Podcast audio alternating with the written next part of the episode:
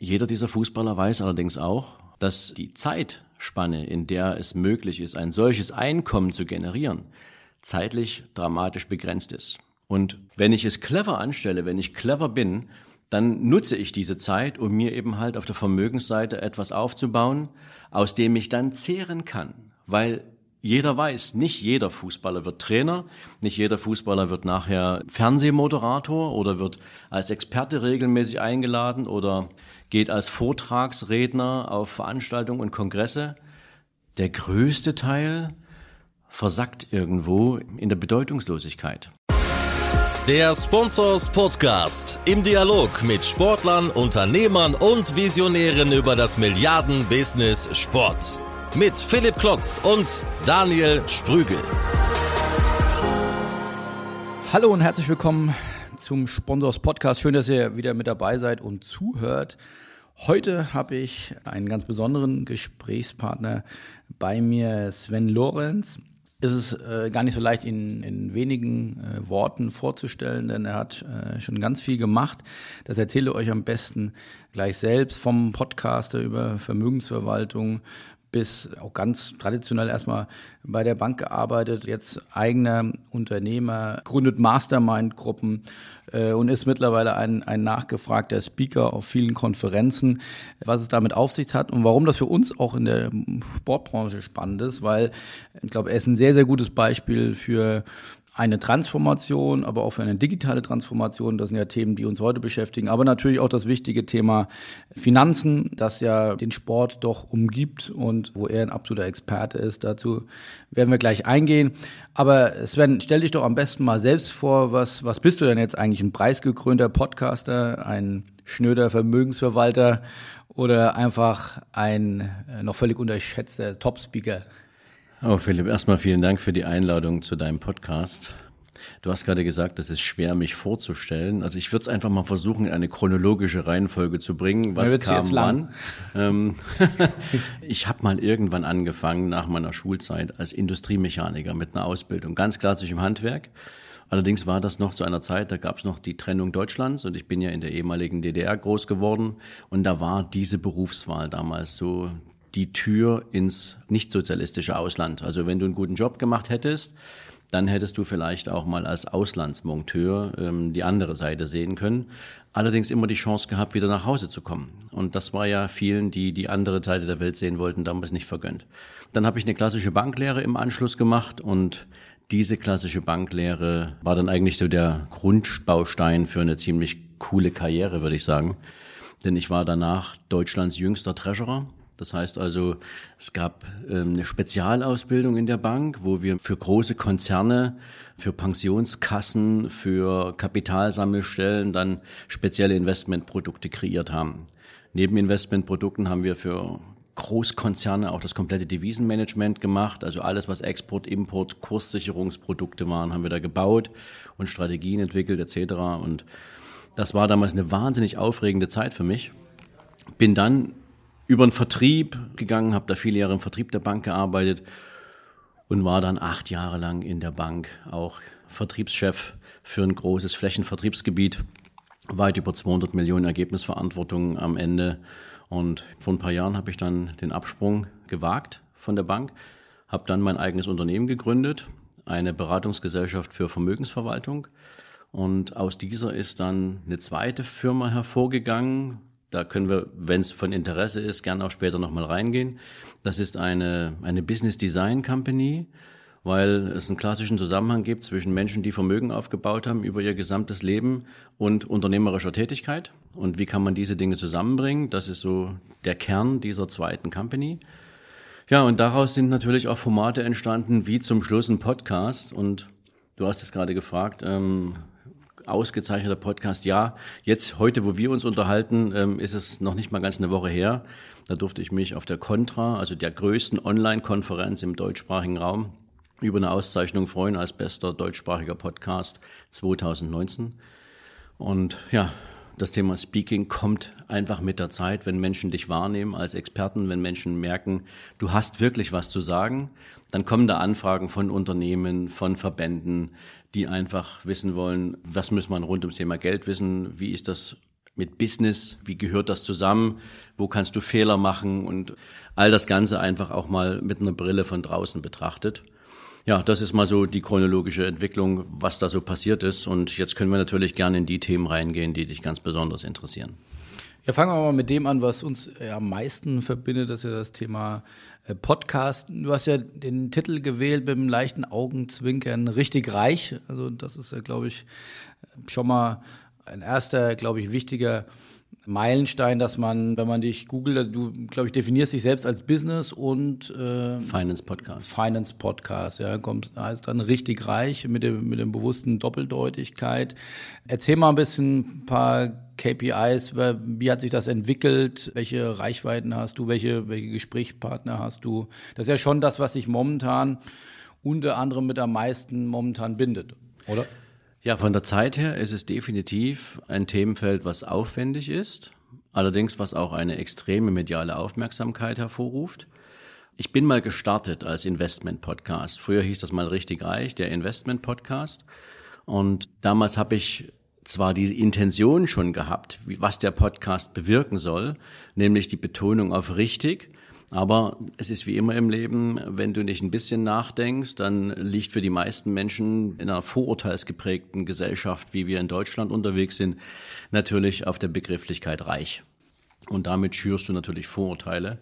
Und über die Arbeit im Podcast, über die Nachfragen, die sich aus meiner Community heraus regelmäßig ergeben, habe ich vor etwas mehr als einem Jahr ein bisschen mehr das Thema Forschungsarbeit in den Fokus gestellt und habe mal die ganzen Zusammenhänge erarbeitet zwischen vermögenden Menschen, welchen Entscheidungen liegt es oder sag mal, welche Entscheidungen gab es, bevor Vermögen entstanden ist.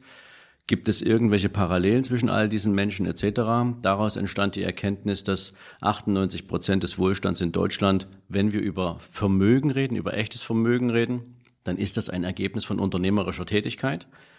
Und ich führe jetzt, und deswegen hat es dann einen Switch gegeben zu Beginn des Jahres, von dem Investment Podcast in den Business and Finance Podcast, führe ich beide Themen zusammen. Das heißt also, wenn du wirklich als Mensch Vermögen aufbauen willst und du bist jetzt nicht gerade ein begnadeter, talentierter Fußballspieler in der ersten Bundesliga und du bist jetzt nicht gerade irgendwie ein bekannter Name auf irgendwelchen Bühnen dieser Welt und performst irgendwelche Songs wie Helene Fischer und Co., ja, dann kannst du diese Art von Vermögen, was für die meisten Menschen auch ein Grad von Freiheit bedeutet, kannst du das nicht erarbeiten, nicht als Angestellter.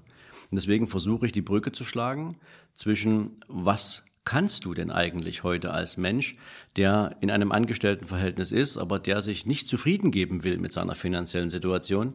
Was kannst du jetzt lernen aus all diesen Erfolgsstories von Menschen, die diesen finanziellen Weg schon mal gegangen sind? Und das versuche ich zusammenzubringen. Da hole ich mir natürlich auch prominente und spannende Interviewpartner rein, teilweise auch kontrovers. Mein letzter sehr prominenter Interviewgast ist Gregor Gysi gewesen, mit dem ich da in Berlin zusammengetroffen bin, der ja witzigerweise mit seiner Rechtsanwaltskanzlei ein Wirtschaftsunternehmen hat, aber auf der Parteiebene natürlich viel mehr für soziale Gerechtigkeit steht und habe mit ihm da auch mal diese Frage diskutiert. Das war sehr spannend. Ähm, und dann hast du, hast du da deinen eigentlichen Namen richtig reich dann erstmal weggelassen? Weil ich könnte Nein. mir vorstellen, dass der Gysi dann erstmal absagt, so sagt, äh, vor so ein Mikro setze ich mich nicht. Es war der erste Podcast, den Gregor Gysi gegeben hat als Interview. Und ähm, im Prinzip war das sehr spannend, weil wir hatten ihn einfach angeschrieben und haben gesagt, wir möchten gern ein Interview führen, ähm, mal um das Thema Wirtschaftsstandort Deutschland, Zukunft unserer Jugend etc der Podcast richtig reich, allerdings damals schon unter der Bezeichnung Business and Finance Podcast. Und das hat zumindest insofern sein Interesse geweckt, dass wir ein großes Telefonat hatten, bevor wir einen Termin vereinbart haben, wo er mich nur anfragte, was steckt denn da dahinter, hinter diesem Podcast, was ist das Businessmodell, was für eine Geschichte wollt ihr erzählen? Und dann war er bereit. Also das zeichnet jemanden wie ihn halt aus, er dass, offen, er, ja. dass er offen ist und sich nicht irgendwie in die Ecke stellt und sagt, nein, ähm, das widerstrebt jetzt meiner politischen Einstellung, sondern ähm, er war offen. Und es war ein sehr, sehr spannendes, sehr intensives Interview. Leider zu kurz, wir hatten nur 40 Minuten, dann musste er zum nächsten Termin. Aber das ist zum Beispiel ähm, jemand, mit dem ich mich sehr gerne unterhalten habe. Ulrich Olderhaver, ich weiß nicht, ob du ihn kennst. Ähm, ich hatte ihn ja auch mal im Podcast, dank, deine, genau, dank deiner ja. Vermittlung. Ja. Stimmt ja, ne? Also Ulrich Olderhafer, einer der Top-Unternehmer hier in Hamburg. Mit solchen Menschen führe ich gerne Interviews, weil ich natürlich auch Geschichten transportieren will, die glaubwürdig sind, die Menschen erlebt haben, um damit ein Beispiel zu setzen für das, was möglich ist. Da sind noch viele, viele andere dabei. Also jede Woche seit 1. September 2017 ist ein Interviewgast bei mir. Kannst du ja mal ausrechnen, irgendwie 75 Interviews oder was das bisher gewesen sind, sind da schon entstanden. Also bist du jetzt irgendwo ein Stück weit auch Journalist geworden? Du wirst lachen. Also ich nehme es immer mehr wahr, dass ich eine gewisse journalistische, nennen wir es mal, Ausrichtung bekomme. Einfach weil ich Fragen stelle, die die Allgemeinheit auch interessieren können und nicht nur so sehr community-lastig sind. Das sorgt aber eben auch dafür, dass ich eine viel größere Breite erreiche. Du hast vorhin mal nach den Downloadzahlen gefragt. Also ich bin jetzt nach anderthalb Jahren bei insgesamt irgendwie 1,2 Millionen Downloads. Das heißt pro Monat aktuell weit über 100.000. Das spricht natürlich eine Sprache, die auf ein großes Interesse schließen lässt. Und dieses Thema ist ja omnipräsent. Geld spielt ja in allen Bereichen eine Rolle, wobei ich das Thema richtig reich viel mehr im Sinne von Kontext sehe. Richtig ist das maßgebende Wort dabei. Denn du kannst dich mit Millionären unterhalten und die sagen dir alle, Geld ist nicht das, was mich reich macht, sondern das, was mir Geld ermöglicht. Und dazu brauchst du eine gesunde Einstellung. Du musst natürlich auch für dich lernen, was macht dich denn reich im Empfinden? So, was befriedigt dich innerlich? Ist das Bildung? Ist das etwas Großes zu erschaffen? Ist es mit spannenden Menschen in Kontakt zu kommen? Ist es deine Familie, die du aufwächst oder deine Kinder, die du aufwachsen siehst? All das ist Reichtum. Die meisten Menschen fokussieren sich allerdings nur auf den Part, der mit Geld zu tun hat. Und das versuche ich auch ein Stück weit aufzubrechen. Du hast vorhin von Vermögen gesprochen. Ab wann beginnt für dich Vermögen, relevantes Vermögen, womit du dann auch arbeiten kannst oder deine Kunden, die du dahin entwickeln möchtest? Der letzte Teil dieser Frage, das ist, glaube ich, der sehr spannende, denn Vermögen im eigentlichen Sinne, so wie wir es verstehen, soll für Menschen in der Art wirksam sein, dass sie aus diesem Vermögen Erträge generieren können, die ihnen, nennen wir es mal als sogenanntes passives Einkommen, den Lebensunterhalt finanzieren können. Und die das sogenannte ja finanzielle Unabhängigkeit. Genau. Also ich mache mal ein simples Beispiel. Wer heute 10.000 Euro gern monatlich aus einem Vermögen haben möchte, braucht bei einer durchschnittlichen, nennen wir es mal Dividendenrendite von 5 Prozent irgendwas um die 3,2 Millionen Euro. Und jetzt kann man halt überlegen, stehe ich schon an dem Punkt, dass ich das habe? Und brauche ich jetzt allerdings schon die Erträge oder generiere ich mein Einkommen auf eine andere Art und Weise?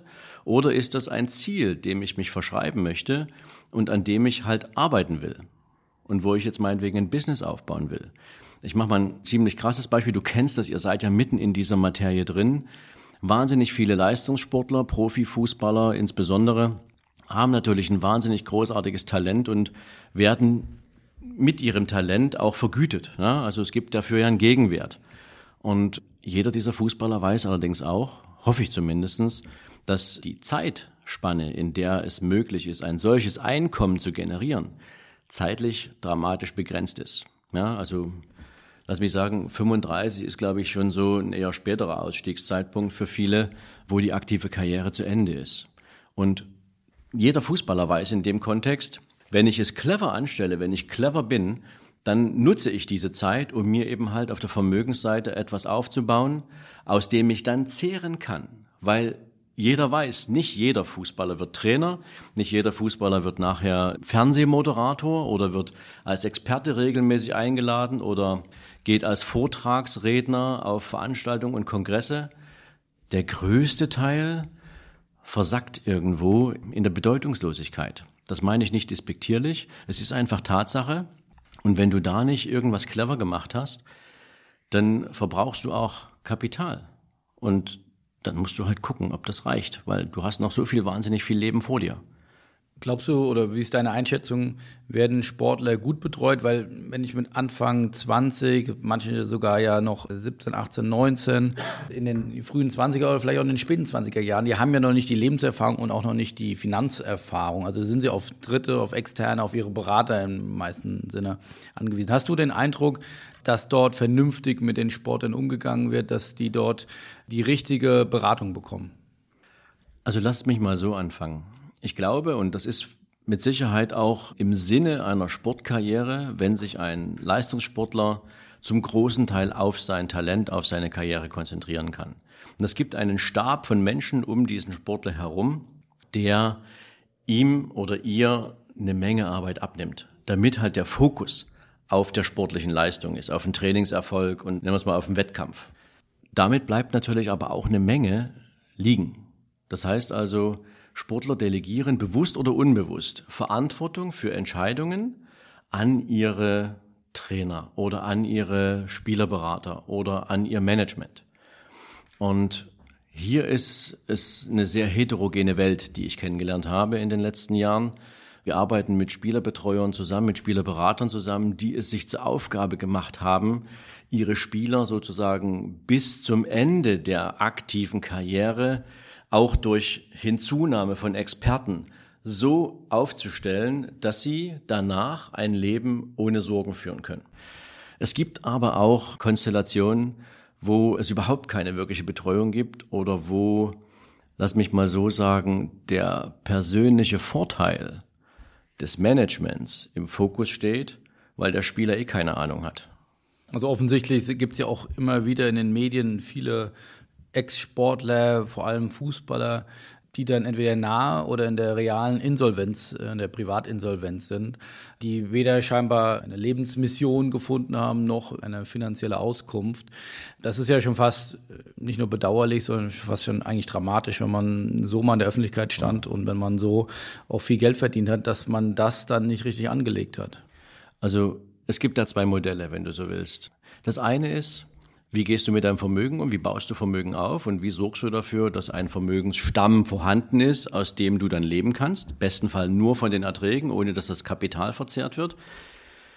Das ist möglich, wenn du früh genug anfängst und wenn die Verantwortlichkeit durch Hinzunahme von Experten relativ frühzeitig beginnt. Das heißt also, wir sind mit verschiedenen, ich hatte es gerade schon erwähnt, mit verschiedenen Agenturen im Gespräch und auch schon aktiv, wo wir genau diese Rolle übernehmen. Das heißt also, wir übernehmen das Asset Management für die Berater und für die Spieler und sorgen damit dafür, dass der Spieler also ein ganz normales Leben führt, abseits von diesen ganzen, ich sag's mal, Statussymbolen etc. Nicht, dass er sich die nicht gönnen kann, aber dass es darüber hinaus einen Plan gibt, wo man hin will. Das ist die eine Seite. Das machen wir auch sehr erfolgreich. Also da kann ich natürlich jetzt keine Namen nennen, aber es gibt durchaus ein paar Spieler bundesweit, die mit uns sehr, sehr, sehr zufrieden sind.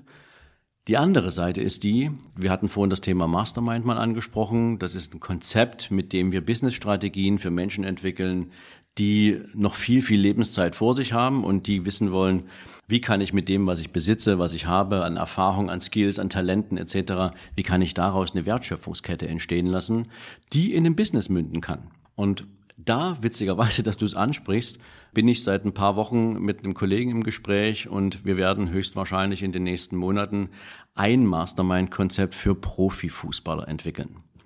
Das heißt also, wir werden, je nachdem, wie sich die Kontakte dann auch sag mal, entwickeln, das braucht natürlich immer die andere Seite. Es braucht die Bereitschaft dessen, der den Kontakt zum Spieler hat. Dass wir sagen, wir entwickeln ein Konzept, wo wir mit Sportlern gemeinsam in drei, vier Tagen mal über eine Runde zusammenkommen und mit diesen Spielern gemeinsam an einem Zukunftsmodell schrauben werden, wie kann für jeden individuellen Business aussehen. Unabhängig davon, ob das schon der Zeitpunkt ist, aber wenn du weißt, dass du vielleicht noch zwei Jahre Zeit hast oder ein Jahr Zeit hast, bis du den Ausstieg aus deiner aktiven Karriere planst, kannst du ja heute schon anfangen, dir ein Businessmodell zu entwickeln, damit du dann nicht komplett irgendwie vor dem Nichts stehst. Weil zu viel Pause zwischen dem Ende der aktiven Karriere und dem Beginn von etwas Neuem, das bringt sowieso jeden erstmal in ein Loch. Das ist ein psychologischer Effekt. Du wirst in deiner aktiven Karriere nicht mehr gebraucht. Das heißt, all diese ganzen Erfolgserlebnisse, die du gesammelt hast mit deinem Verein, mit du, ja, wenn du jetzt Torschützenkönig geworden bist oder sonst irgendwas, das fällt ja alles weg. Von einem Schlag auf den anderen. Das ist wie wenn du auf dem Arbeitsleben aussteigst, Rentner wirst und plötzlich stellst du fest, mein Tag ist nur noch zu Hause. Und damit das nicht passiert, wollen wir also frühzeitig anfangen, mit Spielern in die Entwicklung von gemeinsamen und oder mit nicht gemeinsam, aber für jeden individuell von Business-Strategien einzusteigen, damit sie gar nicht erst diesen Shift haben. Gut, das eine ist aber dann das Thema Lebensinhalt. Ja. Und das andere ist ja das Thema Finanzen. Genau. Also muss nicht unbedingt miteinander zusammenhängen. Muss nicht. Wer sagt, ich kann von meinem Einkommen, von dem, was ich als Ertrag aus meinem Vermögen verdiene, gut leben und ich will jetzt erstmal eine Zeit lang meine Ruhe haben und gar nichts machen, für den ist das sicherlich kein Thema. Das sind aber in aller Regel, wenn wir da ganz ehrlich sind, das sind in aller Regel die, für die eine andere für, für die ein anderer Weg schon vorgezeichnet ist. Also die schon Angebot vom Verein haben, da im Management mitzuwirken oder die schon wissen, dass sie eine Trainerkarriere anstreben, aber einfach ein bisschen Abstand brauchen, bevor sie den nächsten Schritt gehen. Oder die schon wissen, ich komme als Moderator oder als Experte bei einem Fernsehsender unter oder ich schreibe ein Buch, ja. Also so die Oliver Kahns, die Mehmet Scholz dieser Welt, ja. Für diese Menschen ist das eher ein Thema. Aber ich hatte es vorhin schon gesagt, 85 Prozent der Leistungssportler, und da geht es nicht nur um Fußballer, die haben nach dem Ende ihrer Karriere noch gar keinen so richtigen Plan. Und leider Gottes landen viele von denen dann vor einer ziemlich üblen Realität, weil, jetzt muss man mal ein Thema noch auf den Tisch bringen, das haben wir vorhin nicht angesprochen, Während deiner aktiven Phase und während du weißt, dein Cashflow rollt regelmäßig ein, entwickelst du natürlich auch einen Lifestyle. Und dieser Lifestyle kombiniert. Cash Burn Rate. Ein toller Begriff dafür, finde ich sensationell, ja. Und dieser Lifestyle, den gibst du ja nicht von einem Tag auf den anderen auf. Du hörst ja nicht auf, in deiner Villa zu wohnen, die du dir für fünf Millionen hingestellt hast, nur weil deine Karriere zu Ende ist. Aber die gesamten Kosten, all das, was du sozusagen davon bezahlen musst, das bleibt ja. Und wenn du das nicht sinnvoll vorbereitet hast und wenn du nicht vorbereitet bist auf diesen Zeitpunkt, dann verbrennst du nachher genauso viel Geld wie vorher, nur hört es ein Einkommen zu produzieren. Und das ist das, was im Kopf natürlich erstmal passieren muss, das Bewusstsein, wenn es danach weitergeht, muss ich entweder meinen Lebensstandard anpassen oder ich muss vorher meine Hausaufgaben gemacht haben, damit ich genügend Vermögen habe, aus dem ich leben kann. Oder ich brauche ein Businessmodell, mit dem ich danach weiterarbeiten kann. Guck dir Philipp Lahm an. Ja? Philipp ich weiß nicht, ob er jetzt so gut investiert hat. Ich glaube, er hat jetzt, äh, jetzt muss er, ich glaube, fast alle Mitarbeiter rausschmeißen. Zumindest muss er seinen Standort wechseln oder war das jetzt die nächste Entscheidung, weil sein Business halt nicht so läuft. Das heißt nicht, dass jeder sofort Unternehmer ist, ne? nur weil du mal gut Fußball gespielt hast. Ich kann mir jetzt zu Philipp Lahm kein Urteil erlauben, möchte ich auch gar nicht. Aber es war zumindest so in seiner, in seiner Welt also ich glaub, eine, eine Logik. Ich glaube, das haben nicht alle mitbekommen. Also er hat ja sowohl in Schneekoppe investiert ja. und hat in Sixus investiert. Beides, glaube ich, in, in Bayern sitzende mhm. Unternehmen. Und mindestens mal bei Sixus musste er jetzt einen Großteil der Mitarbeiter entlassen. Das kann ja eine drakonische Maßnahme sein, um damit es wieder danach besser geht. Ich glaube, wir können jetzt beide nicht äh, genau beurteilen, wie es um die Firma steht, aber zumindest war da jetzt durchaus negatives Echo. Gleichwohl hat er mit Schneekoppe jetzt, glaube ich, einen sehr aufmerksamkeitsstarken Deal mit Aldi ja, auf die Bühne gesetzt oder ge gelegt und also auf jeden Fall bringt er sich sehr stark mhm. ein.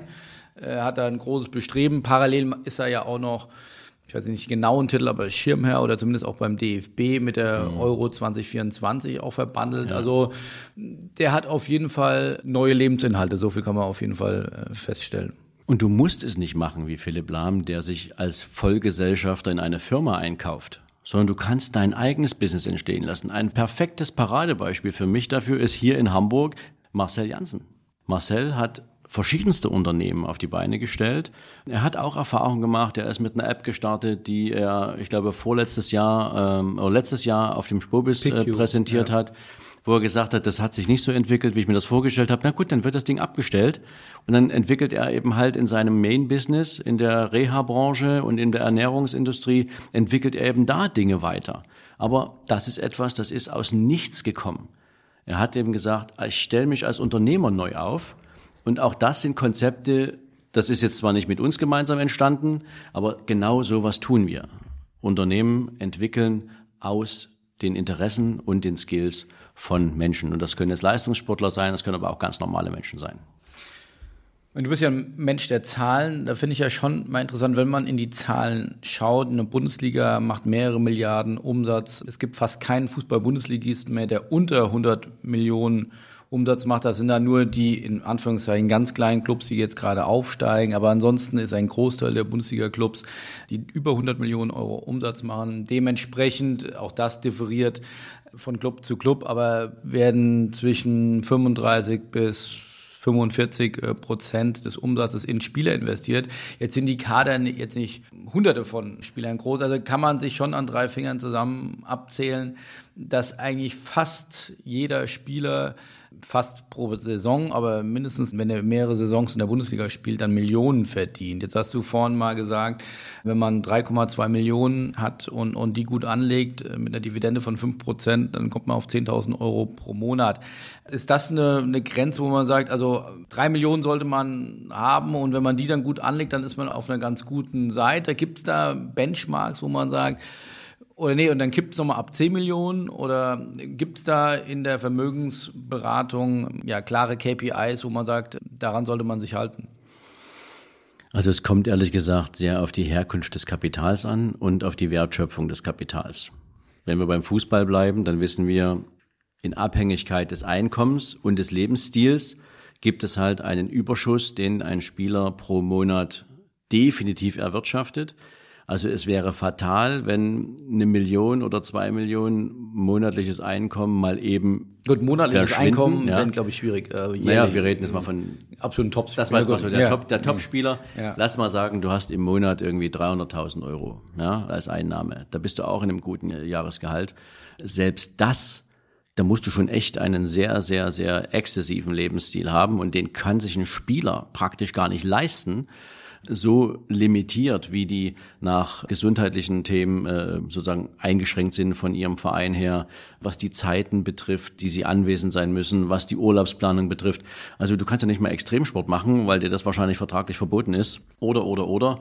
Du fährst auch nur wie jeder andere normale Mensch in den Urlaub. Du gehst halt vielleicht einfach nur in andere Restaurants essen. Teures Auto. Ja? Das, das teurere Auto. Gut, dann hast du vielleicht drei Sportwagen in der Garage stehen, aber das sind wieder Sachwerte. Die kannst du irgendwann auch wieder mit relativ wenig Schwund verkaufen. Ich glaube, du kannst nicht einfach hergehen und sagen, was ist eine bestimmte Benchmark von Kapital, das du brauchst, sondern es ist angelehnt an das Ziel des Investors, an das Ziel des Menschen, der mit diesem Kapital was anstellen möchte. Du hast zum Beispiel ähm, mal den, den Tony Kroos als Einstiegsgast in deinem Podcast gehabt damals.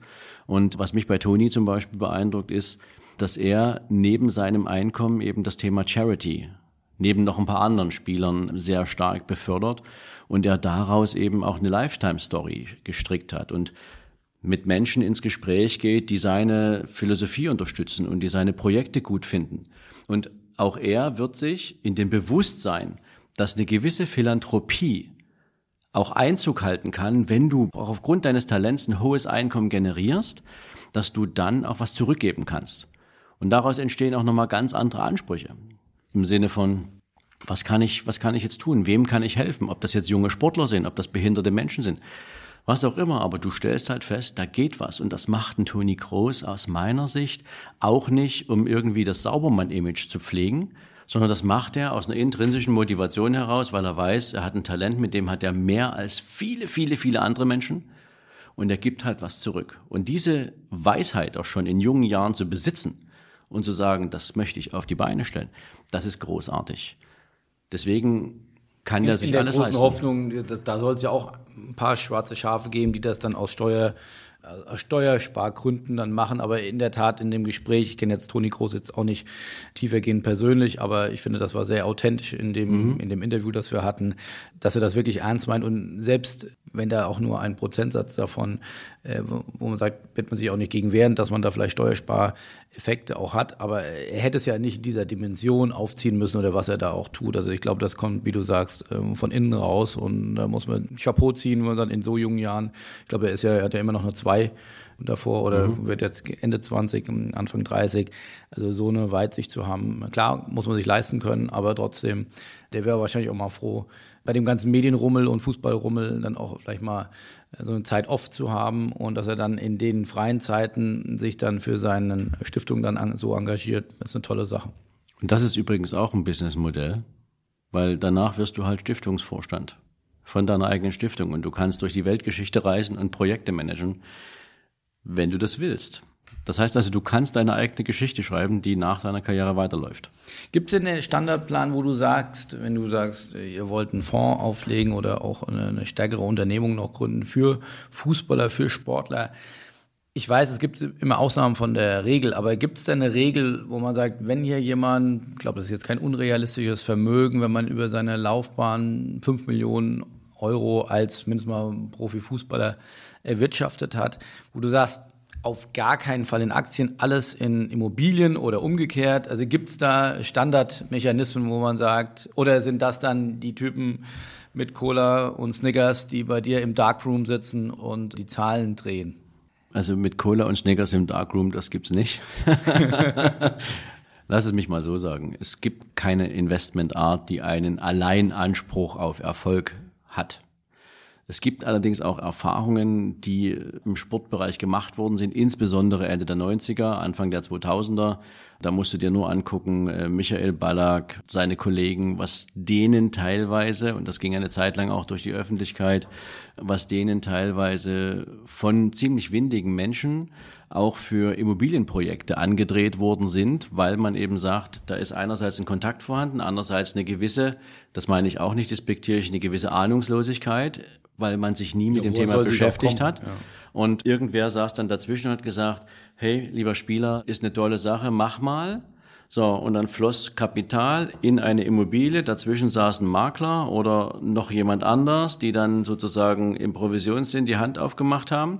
Und am Ende hatte der Spieler per Notarvertrag plötzlich einen Immobilienbesitz und der konnte den Wert nicht mal einschätzen. Und dann ging die Immobilie den Bach runter. So, und jetzt hast du im Prinzip Verluste, ja? Oder guck den Boris Becker an mit seinen ganzen Autohäusern und diesem ganzen Zeug. Das sind Modelle, wenn du nicht weißt, was du tust und wenn du keinen hast, der dich dafür an die Hand nimmt, dann ist das halt schlecht. Deswegen, äh, um ehrlich zu sein, fünf Millionen ist ein vernünftiger Betrag, wenn du sagst, die hast du auf der Seite und den kannst du wie auch immer investieren. Ich glaube, es macht Sinn und wir zum Beispiel sind ausschließlich auf der Aktienseite oder auf der Portfolio-Management-Seite tätig mit der Vermögensverwaltung. Wir haben Partner und wir haben auch sehr hochwertige Partner in Bezug auf Immobilien, aber wir machen das nicht selbst. Also wir überlassen es immer demjenigen, mit dem Menschen zusammenzukommen. Wir sind auch gern die Kontaktgeber. Wir verdienen allerdings keinen einzigen Cent an irgendeinem Kontakt, den wir haben, sondern wir suchen nach Qualität. Wir sind das One Face to the Customer und wollen sicherstellen, dass unsere Mandanten mit uns eine lebenslange Partnerschaft haben.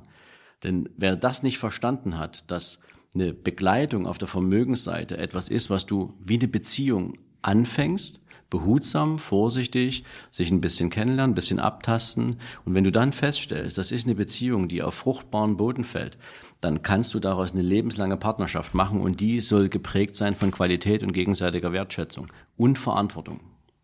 Wie habe ich mir das vorzustellen? Ihr habt 2015, glaube ich, die eigene Vermögensverwaltung gegründet. Ich glaube, auch wie du jetzt sprichst, man nimmt dir ab, dass du schon tausend ein Gespräch in die Richtung geführt hast. Aber du bist, glaube ich, jetzt nicht derjenige, oder zumindest jetzt heute nicht mehr derjenige, der dann auch wirklich den einen Euro, die 10.000 Euro, die 100.000 Euro in die Hand nimmt und dann sofort auch wieder, also wirklich im täglichen Trading investiert.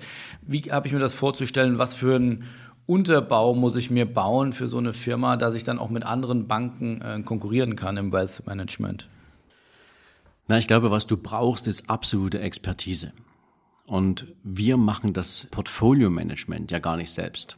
Wir haben uns als Beratungsgesellschaft für Vermögensverwaltung im Markt klassisch umgeschaut und haben die absoluten Top-Experten für uns vertraglich binden können. Das sind dann Fonds oder? Nein, nein, nein. Das sind im Prinzip, das sind klassische Vermögensverwaltungen. In der Vermögensverwaltung haben wir einen einzigen Partner, weil es der einzige ist, der uns komplett überzeugt hat, was das Thema Performance betrifft, was das Thema Verantwortung für den Kunden betrifft und vor allen Dingen, was das Thema Vergütung betrifft.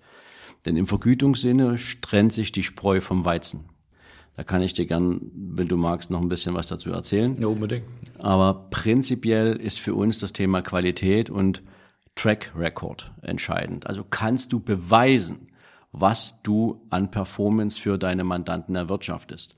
Und da arbeiten wir mit einem Unternehmen, die seit über 25 Jahren im Markt sind, die sich, ich sag's mal, durch alle Krisen bewährt haben, anders als Banken beispielsweise, wo es nur eine strikte Ausführung von Kundenaufträgen gab, wo keine Beratungsdienstleistung stattgefunden hat im Sinne von, lieber Kunde, wenn du diese Entscheidung jetzt wirklich ernsthaft umsetzen willst, dann musst du mit diesen Konsequenzen oder Ergebnissen rechnen. Mein hartes Beispiel 2008, größte Finanzmarktkrise aller Zeiten. Was ist das Schlimmste, was passiert ist? Menschen, die sich mal irgendwann auf Investmentstrategien eingelassen haben, weil ihr Berater denen gesagt hat, mach mal diesen Fonds und mach mal jenes, die haben vergessen, den Kunden auch mitzunehmen in Bezug auf, was ist, wenn wir mal eine Krise haben und wenn wir mal einen Kursrückgang zu verzeichnen haben. Jetzt kam mit einem Schlag die größte Finanzmarktkrise ever und Menschen reagieren in aller Regel emotional.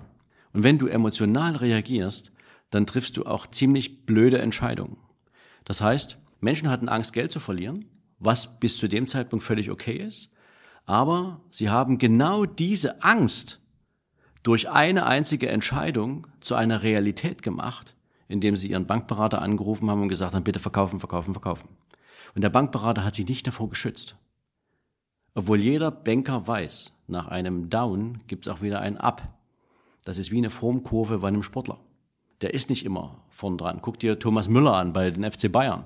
Der war mal ganz weit oben, dann hat er mal eine ziemlich miese Zeit gehabt, jetzt ist er wieder top. Ja, auch das hast du im Markt. So. Und wenn du nicht weißt, dass sowas passiert, oder dass du, wenn du den Menschen nicht mitnimmst und wenn du nicht an den glaubst, dann hast du natürlich am Ende des Tages deine Hausaufgaben nicht gemacht und Menschen stürzen halt ins Nirvana. Und das sorgt dafür, dass die dann irgendwie nie wieder was mit Wertschöpfung anfangen wollen, zumindest in der Beteiligung.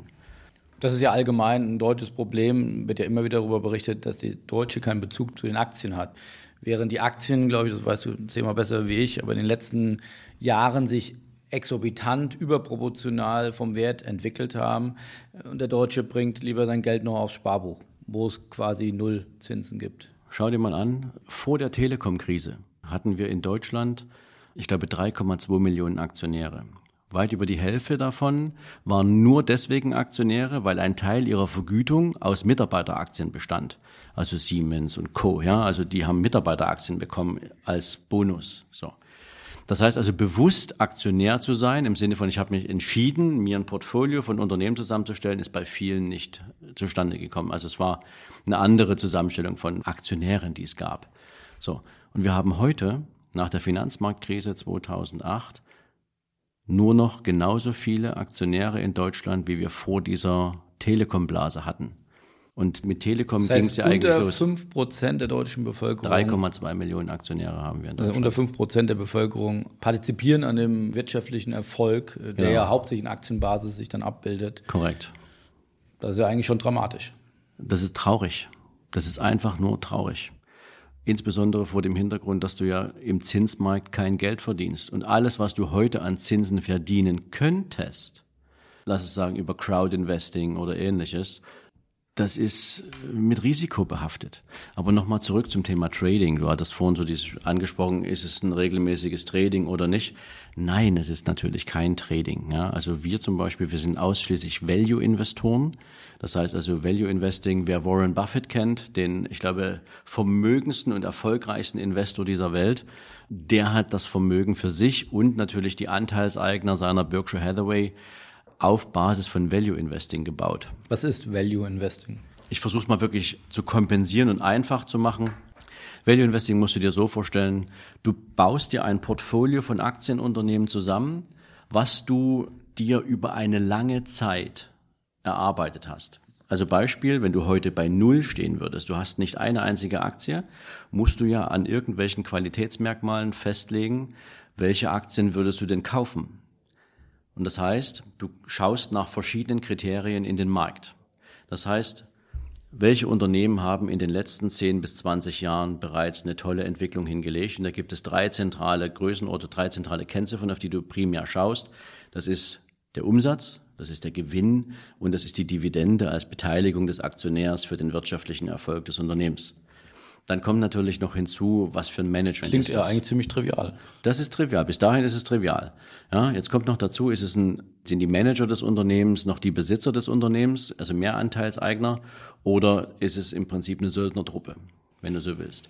Klingt jetzt ein bisschen hart, ist aber so, wenn du einen Fünfjahresvertrag hast, dann ist ja nach fünf Jahren ausgelaufen und was Manager heute in der Bank verdienen, da brauchst du nur das Handelsblatt lesen, da weißt du im Prinzip, was da jedes Jahr aufgerufen wird. Und es ist weit mehr, als teilweise geleistet wird. So, aber das ist eine andere Baustelle. Jetzt nimmst du, um es mal zu vereinfachen, wenn du dir ein Portfolio von, lass mich mal sagen, zehn Aktien zusammenstellen willst, musst du ungefähr 250 Unternehmen screenen. Und wenn du jetzt 250 Unternehmen screenen willst, dann guckst du dir nicht die Geschäftsberichte der Unternehmen aus dem letzten Jahr an, sondern dann guckst du dir die Geschäftsberichte der Unternehmen für die letzten zehn Jahre an. Das heißt also, du liest schon mal circa 2500 Geschäftsberichte. Weil diese Geschäftsberichte erzählen dir eine Geschichte. Nämlich nicht nur über diese drei Kennziffern, also in der Wachstumsentwicklung, sondern eben auch Prognosesicherheit. Wie haben sich Unternehmen denn eigentlich über die Jahre an ihre Prognosen gehalten? Wie haben sie die Gewinne verwendet? Sind sie gewachsen durch Zukauf von anderen Unternehmen? Sind sie aus der Substanz gewachsen? Haben sie neue Produkte entwickelt etc.? Wie wirtschaftsstark werden diese Unternehmen für die Zukunft sein? Das heißt, du musst aus den letzten 10, 15 Jahren eine treffsichere Prognose ableiten können. Werden die Unternehmen in den nächsten 10, 15 Jahren eine ähnliche Story schreiben? Und nur die Unternehmen, wo du schon mal weißt, die haben die letzten 10, 15 Jahre gut performt und haben eine Zukunftsaussicht, dass das die nächsten Jahre so weitergeht, die kommen in die engere Wahl. Und jetzt baust du daraus deinen Preis. Also du ermittelst anhand anderer Kennziffern wieder, das würde jetzt ein bisschen zu komplex werden, ermittelst du, welchen Preis wäre ich heute bereit für diese Unternehmen zu bezahlen. Aber die, der Aktienwert steht ja zu dem Zeitpunkt fest der Aktienwert, der an der Börse täglich gehandelt wird, jetzt mal, ich weiß nicht, ob man das jetzt äh, sich vorstellen kann. Wenn du heute dir mal eine Skala von eins bis hundert aufmalst, ist der Anteil an der gehandelte Anteil an Aktien am Gesamtmarkt der, oder an der Gesamtaktienmenge, die von dem Unternehmen da sind, 0,1 Prozent. Du hast jetzt mal wegen eine Million Aktien, die ausgegeben sind von einem Unternehmen und du hast heute, ich sag mal, 100.000 Aktien gehandelt.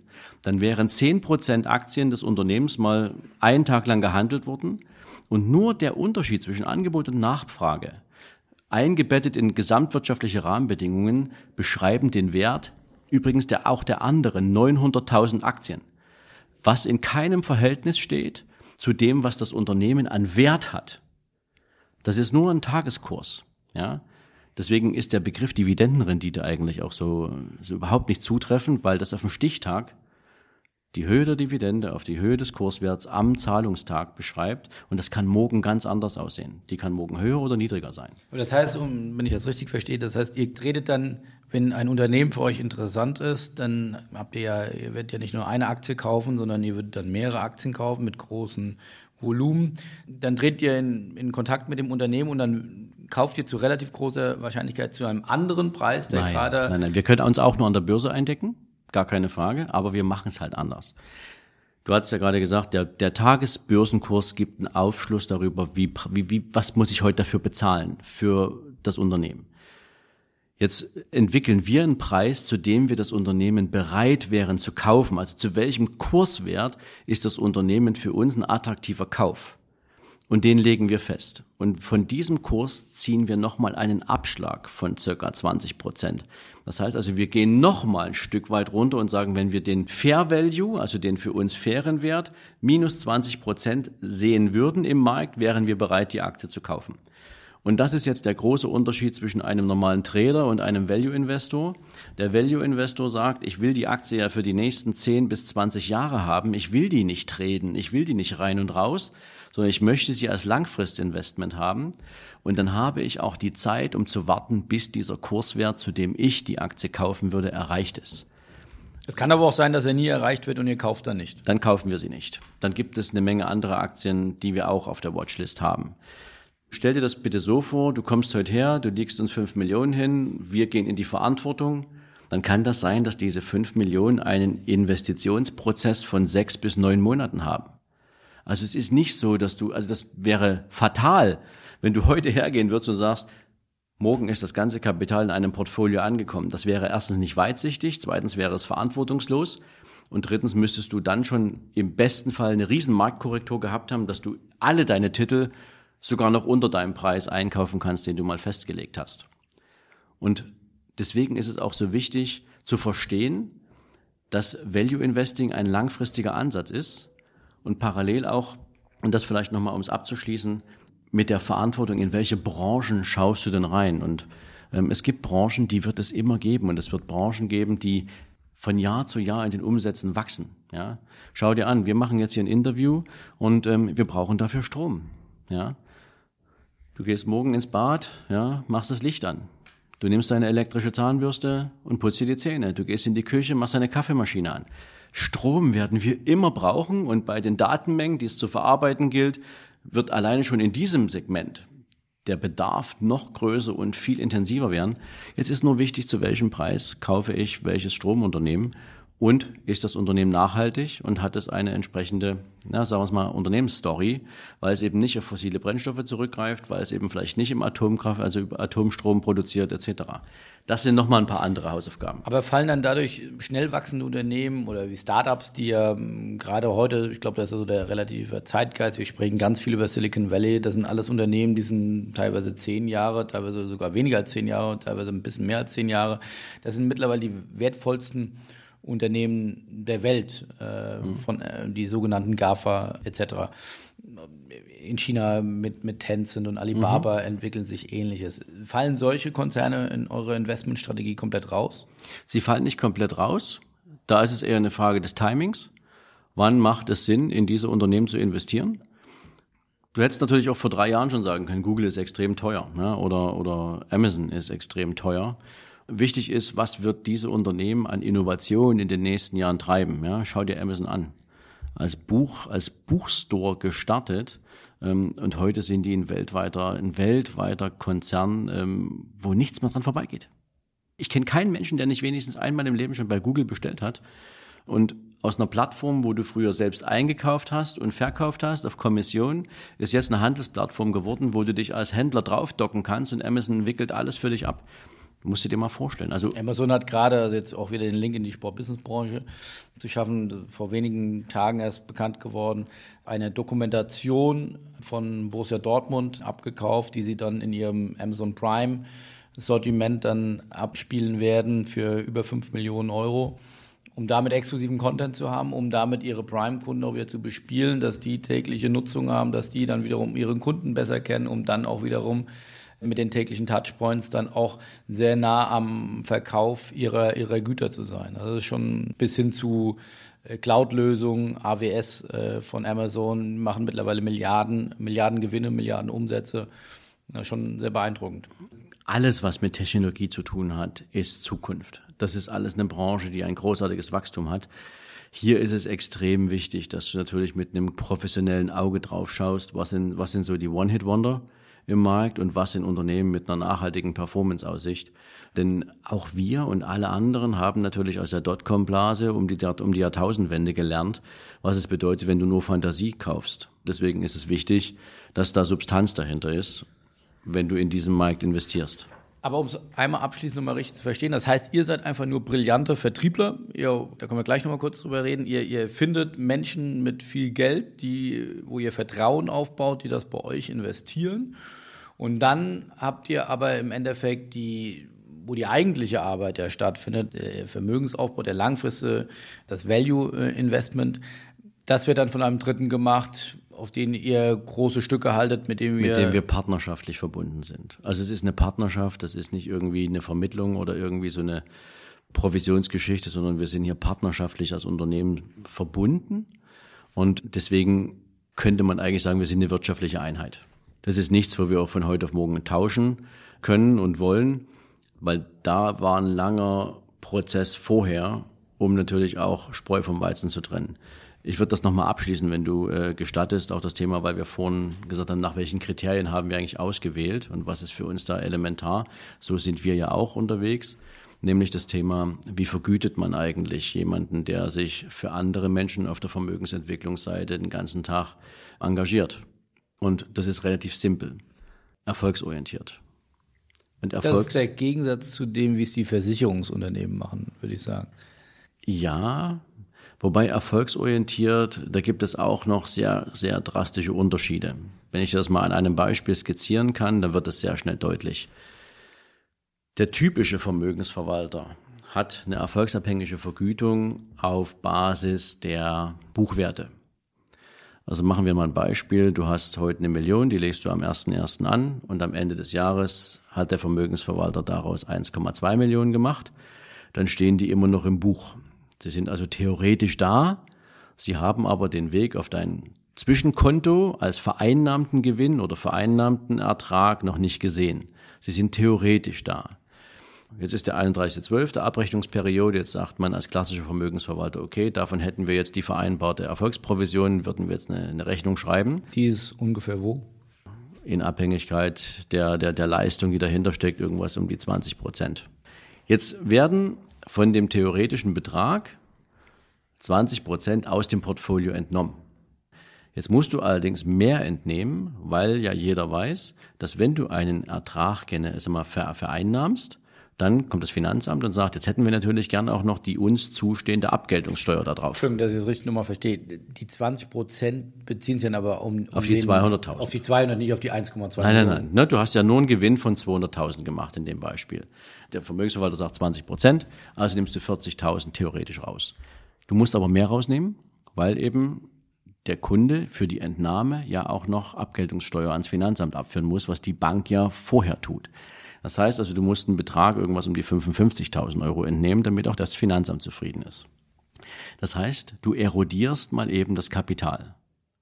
Und du verursachst eine Steuerlast beim Kunden, die hätte nicht sein müssen, weil gegebenenfalls das Portfolio noch viel mehr Potenzial hat, sich weiterzuentwickeln.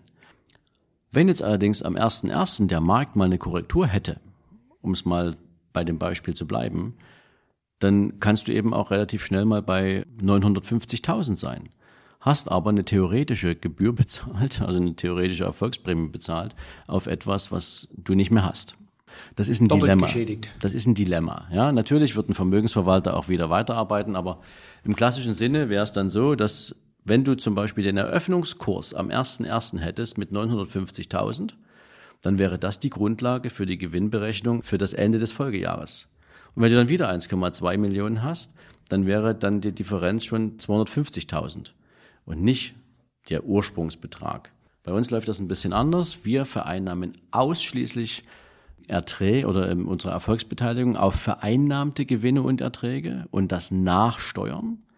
Das heißt also erst, wenn unser Kunde Steuern gezahlt hat, wenn überhaupt welche entstanden sind oder wenn überhaupt Gewinne geflossen sind und Erträge geflossen sind, erst dann fällt unsere Beratungsleistung oder unsere Beratungsgebühr an oder unsere Erfolgsprämie an. Aber ist das nicht ein Widerspruch, wenn ihr sagt, ihr wollt über Jahre und Jahrzehnte investieren? Bei euch rollt dann erst der Rubel nach mehreren Jahren. Also das heißt, Nein, wir sind ja an allem beteiligt. Wir sind an dem kompletten Wertschöpfungsprozess beteiligt. Also wir sind in der Verantwortung für das komplette Portfolio. Und das heißt also sowohl auf Erträge als auch auf Gewinne. Erträge fließen immer und Gewinne immer dann, wenn es sinnvoll ist. Und nicht, Erträge wenn wir das von Dividenden. Oder? Nee, die Erträge sind Dividenden und Gewinne sind halt Kursgewinne, die du mal mitnimmst, wenn es sich sinnvoll anfühlt, also wenn du es machen kannst. Das Spannende ist hier eigentlich viel mehr, dass du, wenn du, ich sag's mal, ein, wir rechnen immer quartalsweise ab beispielsweise. Das heißt, unser Mandant hat immer den Bezug zum letzten Quartal und kann direkt herleiten, wo kommt das her. Und wenn beispielsweise am 31.03. eines Jahres das Vermögen bei 1,1 Millionen liegt in diesem Beispiel und es ist überhaupt kein Ertrag geflossen und wir haben keinen Gewinn realisiert, dann haben wir auch keine Berechnungsgrundlage. Würde jetzt das Vermögen beispielsweise von 1,1 auf eine Million zurückfallen, weil wir eine Marktkorrektur haben, dann müssten wir innerhalb dieser drei Monate bis zum 30.06. trotzdem erstmal die 1,1 Millionen wieder erreichen, damit unsere Benchmark, unsere Belastungsgrundlage überhaupt existent ist. Das nennt sich High Watermark Prinzip. Das heißt, wir würden den Kunden nie schlechter stellen als den letzten Höchststand, den er hatte, um für uns daraus eine entsprechende Erfolgsbeteiligung ableiten zu können. Und das nachsteuern. Und das ist wichtig, weil damit nimmst du dem Kunden nicht Kapital weg, was er nur theoretisch hat, sondern was er definitiv auch schon mal gesehen hat. Klingt jetzt wahrscheinlich ein bisschen zu komplex, weil dann müsste man das wirklich mal im individuellen Beispiel mal errechnen für jemanden, für den das interessant ist. Aber das ist halt eins der fairsten Prinzipien, die es im deutschen Markt gibt. Und deswegen haben wir natürlich auch so einen wahnsinnigen Zulauf und wir müssen nicht akquirieren. Es gibt eine Menge Kunden, die zu uns kommen auf Basis der Empfehlung von sehr zufriedenen Menschen. Und sicherlich auch aufgrund des Erfolgs deines Podcasts. Mit dem Erfolg, ähm, da machst du ja wahrscheinlich auch kein Geheimnis äh, draus. Das ist ja auch nicht schlimm. Das ist ja auch wahrscheinlich mhm. die Idee. Also, ich glaube, du, du, verdienst jetzt nicht, noch nicht direkt mit deinem Podcast, sondern im Sinne der Wertschöpfungskette alles, was du machst vom Auftritt als Speaker über, über deine Mastermind-Gruppe, da kommen vielleicht auch nochmal anderthalb Sätze gleich äh, zu sagen, bis hin dann zur Vermögensverwaltung. Also da hast du jetzt eine richtige Wertschöpfungskette aufgebaut. Na klar. Die, die gibt es und die ist auch so gewollt, hat sich allerdings eben auch aus verschiedensten Faktoren zusammengesetzt und erst irgendwie jetzt so in den letzten Monaten ist daraus eine, ein in sich geschlossener Kreislauf geworden. Im Sportbusiness geht es ja auch viel um Vertrieb. Also mhm. Wo finde ich diese Menschen, die dann Vermögen haben? Ist das irgendwo ein gutes Online-Marketing? Ist das ein Targeting? Bist du vielen Golfclubs unterwegs? Also heute ist es vielleicht leicht, weil du sagst, ich habe hier eine Erfolgsstory zu erzählen, aber du musst ja irgendwann auch mal angefangen haben. Wie, wie findet man die ersten Top-Kunden? Das war sehr spannend. Also das ist auch ein sehr unorthodoxer Weg. Wird nicht jedem gelingen, sage ich auch so. In meiner Zeit als Topmanager in der Bank habe ich natürlich auf verschiedensten Veranstaltungen äh, mein Netzwerk ausgebaut. Ja, du sprichst sowohl mit, mit Berufskollegen, du sprichst aber eben auch mit Top-Unternehmern und baust dir neben deinem Netzwerk auch verschiedene Freundschaften auf. Das entsteht zwangsläufig, wenn die Chemie zwischen den Menschen stimmt. Und als ich gesagt habe, ich möchte jetzt raus aus dem Unternehmen, aus der Bank, da habe ich nicht einen einzigen Kunden mitgenommen. Und ich muss ehrlich sagen, als ich die Bank verlassen habe, war damals nicht die sofortige Entscheidung, in die Vermögensverwaltung zu gehen, sondern ich wollte erst mal sechs Monate gar nichts machen, um einen sauberen Schnitt nach 25 Jahren Dienstzeit in einem Unternehmen auch machen zu können, weil ohne diesen Schnitt hätte ich mich definitiv vergaloppiert. Und so konnte ich sehr sauber starten und musste mich aber auch nicht mehr mit Menschen auseinandersetzen, die damals auch bei mir in der Betreuung waren. Verschiedenste Gespräche und du hast gerade Golfclub angesprochen, also ich spiele zum Beispiel selbst leidenschaftlich gerne Golf und habe bis zu diesem Zeitpunkt damals aber Golf nicht als Akquiseinstrument betrachtet, weil das gehört sich nicht, wenn du auf eine Runde gehst mit ein paar spannenden Menschen, um dann die ganze Zeit über Business zu sprechen. Das ergibt sich dann eher, wenn du gemeinsam noch mal im Clubhaus sitzt und irgendwie nach der Runde ein Bier trinkst dann entsteht ein Gespräch. Und auch nicht unbedingt beim ersten Mal, dann verabredest du dich ein zweites Mal etc.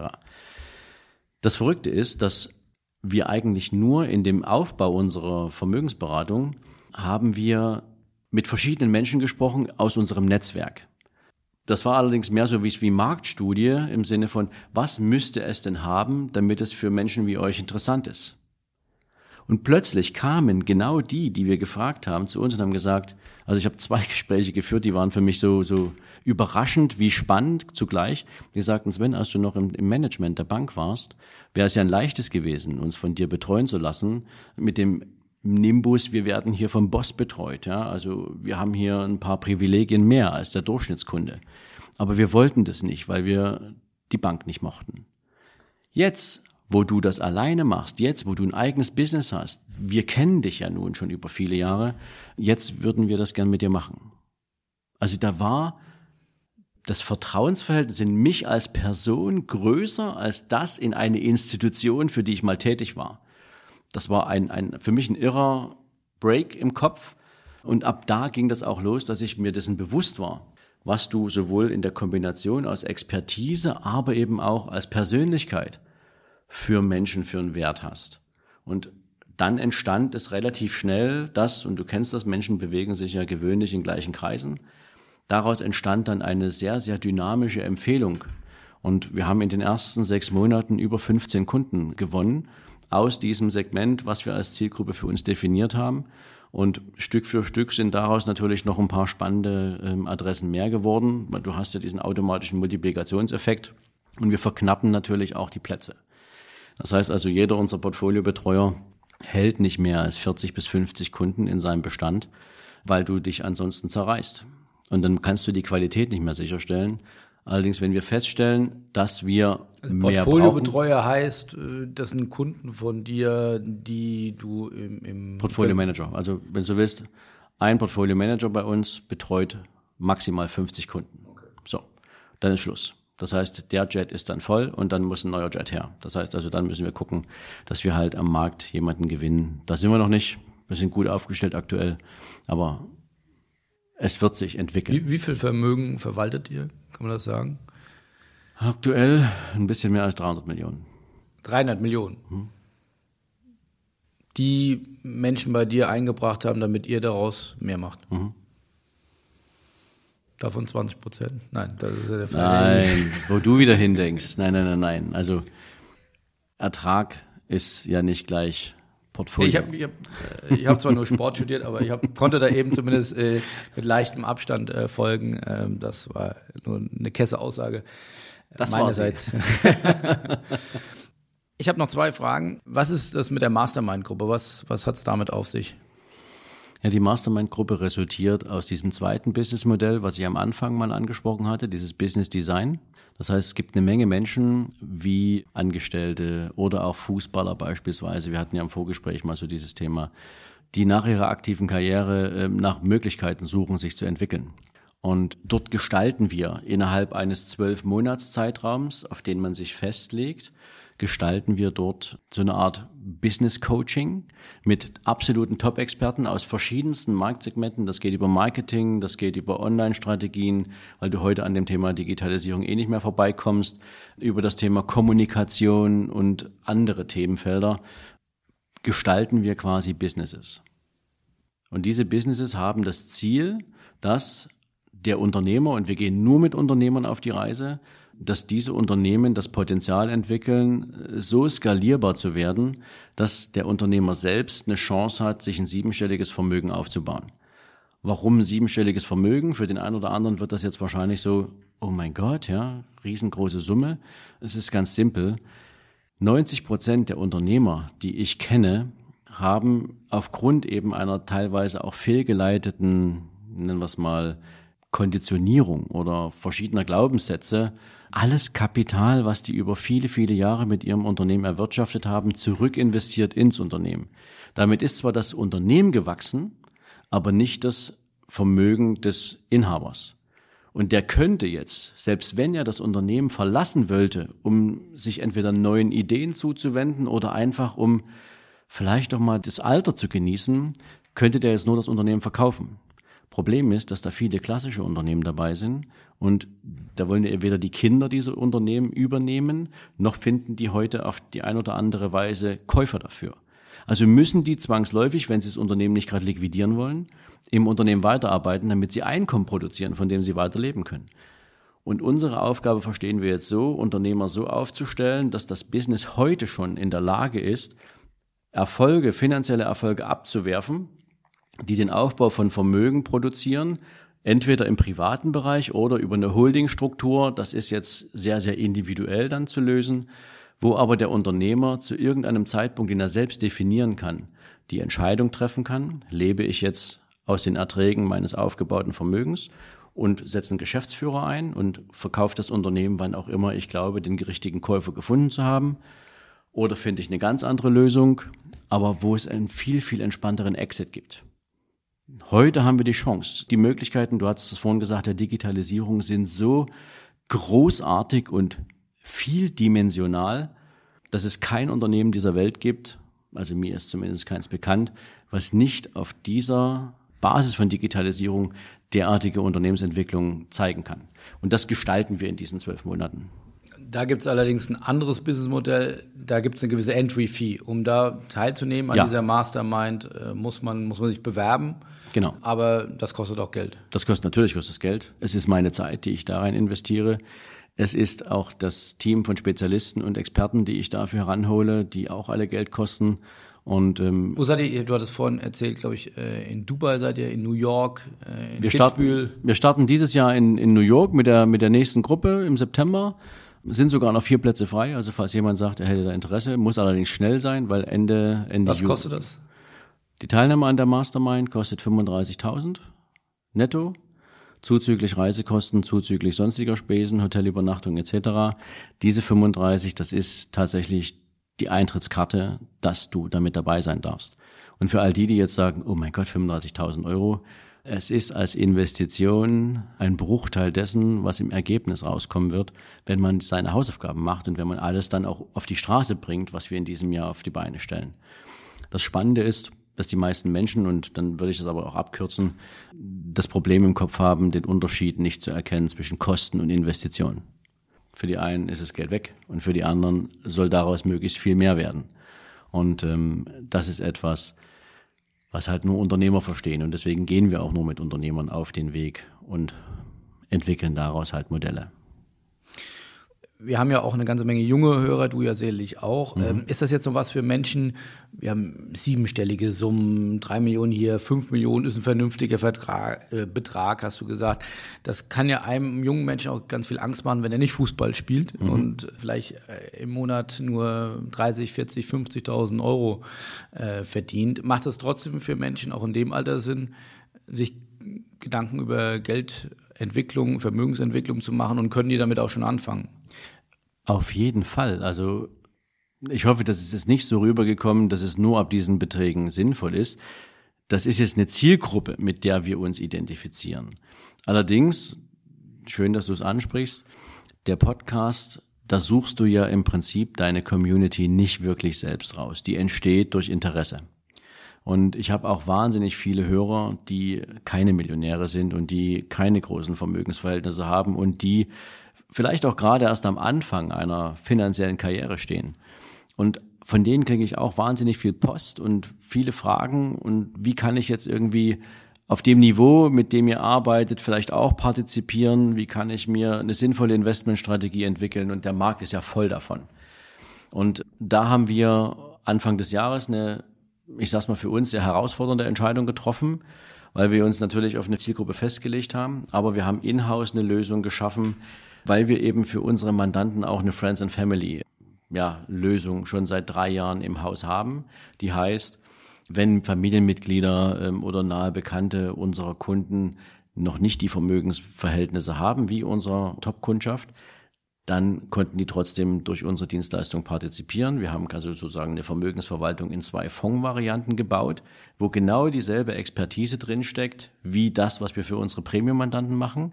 Allerdings ist es eben etwas, wo eine, ein, ein Fondmantel in Deutschland der einzige Rahmen ist, der dafür funktioniert. Und das haben wir so aufgebaut, dass du halt auch mit kleinen Beträgen an dieser Wertentwicklung, an dieser Arbeit profitieren kannst.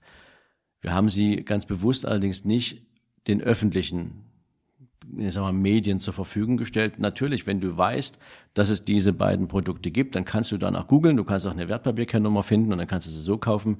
Wir wollen allerdings nicht an die große Glocke hängen, dass es das gibt, nur ausgewählten Menschen, die auf uns zukommen und sagen, können wir mal ein Gespräch führen?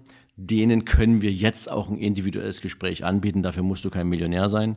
Da haben wir jetzt auch eigene Kollegen dafür im Team, die genau dafür da sind, weil wir eben mit dem Podcast so ein bisschen auch die Tür aufgestoßen haben zum Bewusstsein für viele andere, dass es jetzt der richtige Zeitpunkt ist, sich mit den Möglichkeiten der eigenen Kapitalentwicklung auseinanderzusetzen und die möchten wir nicht alleine lassen, wenn sie sich dann schon vertrauensvoll an uns wenden und sagen, könnt ihr uns helfen? Ja, können wir. Allerdings machen wir das eben nicht mal so mit dem Fingerschnipsen und kauf mal ja, sondern wir sind dennoch mit dem Anspruch unterwegs, vorher ein sinnvolles Gespräch zu führen. Und das kann durchaus auch seine Zeit in Anspruch nehmen. Und nur dann, wenn auch unser Kunde, auch der Kunde verstanden hat, auf was für einer Philosophie wir für unseren Kundenberatung möglich machen, und der hat es verstanden, erst dann werden wir auch aktiv. Jetzt haben wir also noch Lösungen äh, für alle äh, sozusagen äh, mhm. dargelegt, die sich für diesen Bereich investieren. Ja, wir sind, wir sind am Ende angekommen. Wir sind nicht wirklich schlauer geworden, was du jetzt bist. Ich glaube, du bist ein Tausendsasser. Du bist alles das, über das wir gesprochen haben, ein Podcaster, ein Vermögensverwalter, Speaker haben wir jetzt nicht, aber Mastermind hast du auch noch. Du willst noch was im Sport machen. Also insofern hoffe ich, bleiben wir zumindest da im engen Austausch. Es hat mich sehr gefreut, Sven, mit dir über Geld zu reden. Ich hoffe, es haben viele was mitgenommen, wie sie vor allem richtig investieren können und dann mhm. hoffentlich reich zu werden. Das ist, macht wahrscheinlich auch Spaß und kann man sich vielleicht noch ein bisschen mehr leisten und das Leben genießen. Insofern herzlichen Dank äh, für dein Kommen und auf bald wieder. Vielen Dank, Philipp, für die Einladung nochmal. Es hat mir große Freude gemacht und ja, wenn immer der Bedarf bei euch da ist, komme ich gern wieder. Super. Also, bis dann. Tschüss. Ciao.